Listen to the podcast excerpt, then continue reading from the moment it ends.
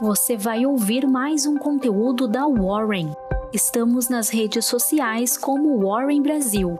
Acesse nosso site warren.com.br e saiba mais.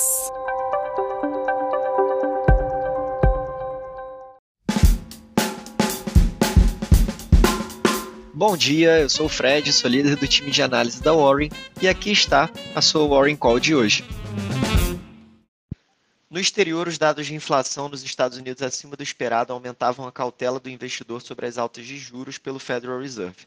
Na pré-abertura, os mercados monetários precificavam 81% de chance de alta de um ponto percentual na reunião do Fed dos dias 26 e 27 de julho, contra a probabilidade de cerca de 7% na terça-feira, antes da última leitura de inflação, de acordo com dados da CME.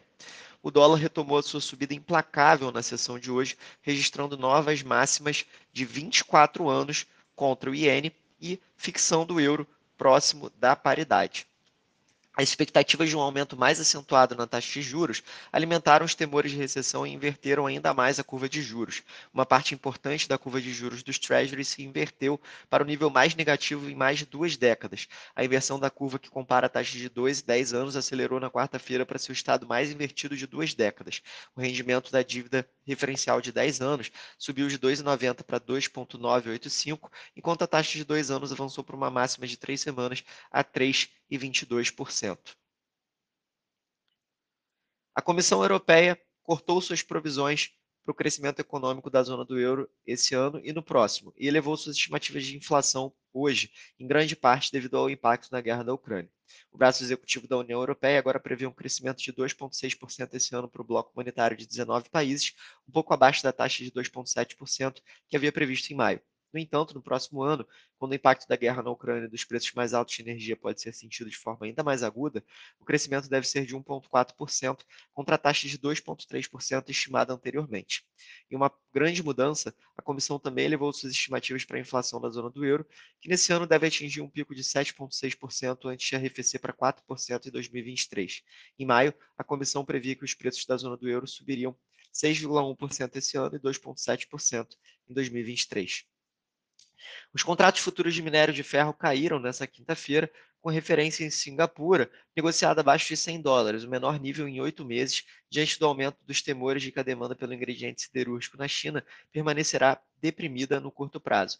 O contrato de minério de ferro para agosto na Bolsa de Singapura caiu 8,2% para 99,90 dólares por tonelada, o nível mais fraco desde novembro passado.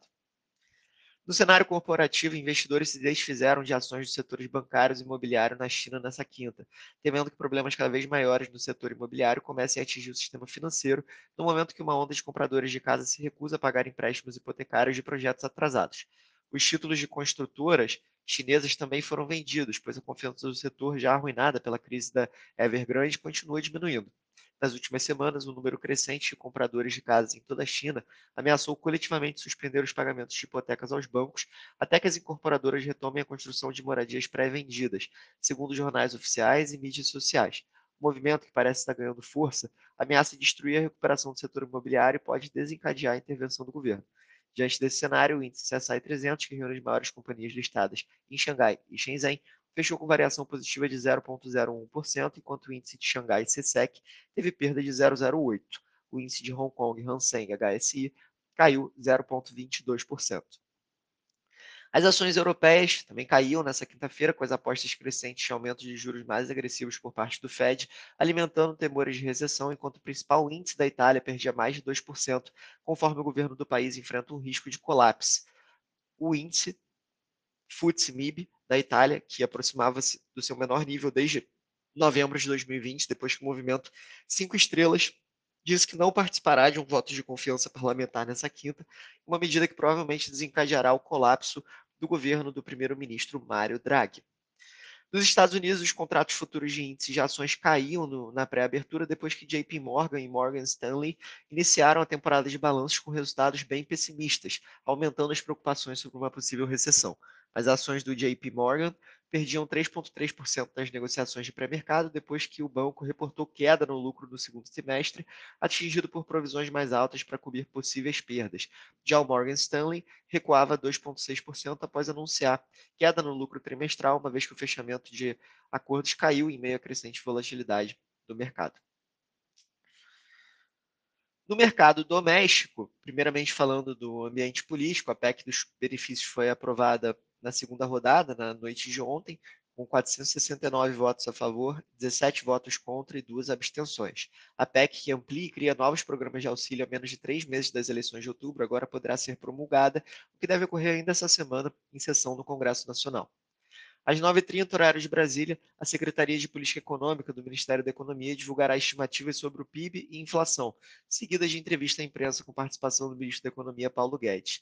De acordo com fontes, a projeção oficial do governo para o crescimento do PIB brasileiro em 2022 será revisada de 1,5% para 2%, em movimento de melhora que também tem sido observado nas avaliações do mercado, mas em menor intensidade. Encerramos agora mais uma edição da Warren Call. Um abraço e até logo.